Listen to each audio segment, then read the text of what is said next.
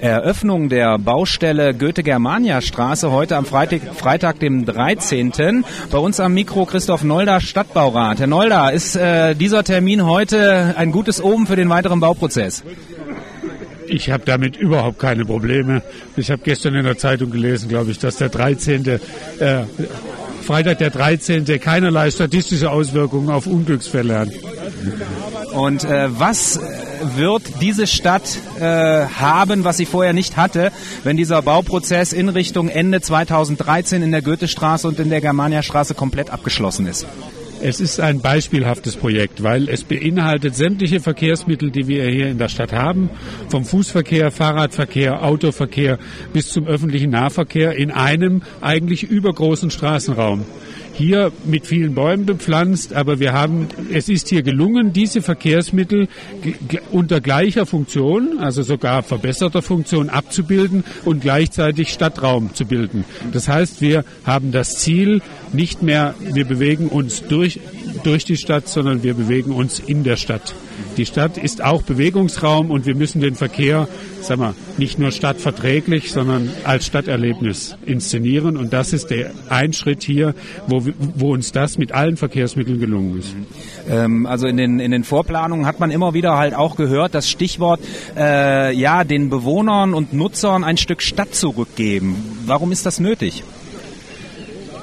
In den letzten Jahrzehnten, da muss man wirklich nicht äh, eine, eine Schuldzuweisung in bestimmte Zeitbereiche äh, zu machen, ist, ist einfach die Funktion des Autoverkehrs so bahnbrechend in die Städte eingebrochen, dass sie das Straßenbild bestimmt haben in ihrer Gestaltung und auch in ihrer Planung. Also indem man einfach diesen Raum als Funktionsraum äh, äh reduziert hat in seiner Gestaltung rein auf die äh, auf, auf den Verkehr, auf den Autoverkehr reduziert hat und äh, sagen wir gestalterische Aspekte Aspekte oder Aufenthaltsqualitäten einfach negiert hat.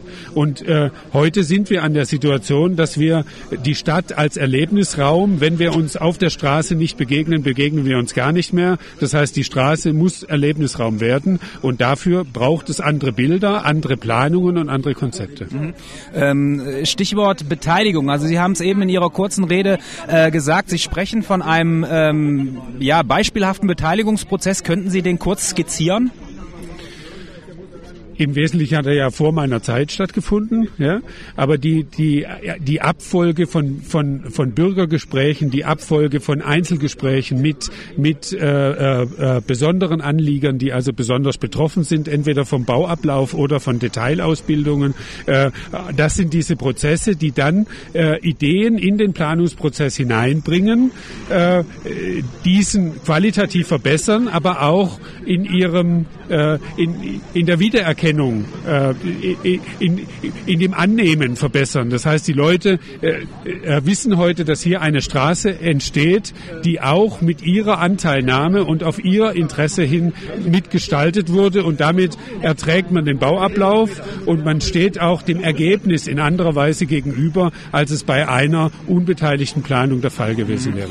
Ähm, also könnte es jetzt von dieser Bürgerbeteiligung, die hier als, als äh, sehr vorbildhaft herausgestellt wird, könnte es da eine kritische Lesart geben, dass es hier äh, ausgerechnet im vorderen Westen natürlich die im Bourdieu'schen Sinne die Leute gibt, die über das sozial, soziale und kulturelle Kapital verfügen, um ihre Interessen so in dieser Stadtgesellschaft einzubringen, damit sie dann so ein Förderprojekt bekommen. Weil man könnte sich ja auch durchaus vorstellen, dass es an anderer Stelle nötiger wäre.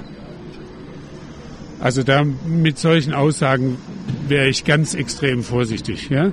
Die Motivation zu solchen Maßnahmen ist so komplex äh, äh, mit Fördermittelgebern, mit verkehrlichen Notwendigkeiten, mit Begründungen behaftet, dass so eine einfache Logik, ja, also ein soziales Umfeld produziert, äh, also ein positives soziales Umfeld, positiv sei jetzt mal dahingestellt, äh, äh, produziert äh, bauliches Handeln. Ja? Äh, das halte ich für hochkritisch. Hier hat man jetzt auf, aufgrund ganz vieler unterschiedlicher Gründe dieses Projektes durchgesetzt. In meiner Ansicht nach hier mal in einem historischen Kontext, mehr historischen Kontext. In der Friedrich-Ebert-Straße macht man es eher in einer Geschäftsstraße und wir haben mit Beispielen soziale Stadt am Wesertor äh, mit dort äh, Platzgestaltung oder Umgestaltung äh, äh, der Schlagt, ja, äh, nicht der Schlagt, sondern der Bleichwiesen, haben wir Projekte, die genau aus der anderen Situation äh, motiviert sind, dass diese, äh, diese Stadtteile etwas brauchen, um eben auch dieses Erlebnis auf, auf der Straße in der Stadt zu haben. Äh, und, und somit würde ich diesen Aspekt komplett abwehren. Mhm.